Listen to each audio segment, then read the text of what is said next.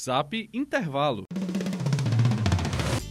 O basquete cearense tem sido sinônimo de orgulho para o estado do Ceará. Alberto Bial, treinador da equipe, fala sobre a importante chegada da Solar como patrocinadora do time. A Solar, que realmente foi quem transformou o basquete cearense. A partir do, da chegada da Solar, eu pude profissionalizar em todas as áreas a, a, a equipe e, e, e por ser uma empresa do Ceará, sabendo da necessidade que é ter alguma equipe que possa dar orgulho para uma equipe de esporte coletivo, que possa dar orgulho, que possa ser exemplo para os mais jovens, a Solar investiu e a gente pode trazer alguns jogadores de um nível melhor. O técnico também cita os pontos que influenciam no sucesso do Carcará. O alto rendimento, o trabalho quando busca a excelência, o sucesso, ele exige organização.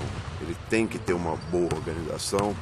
E, e você tendo uma boa organização, você precisa de ter uma gestão, uma gerência, para que isso tudo possa acontecer. Né?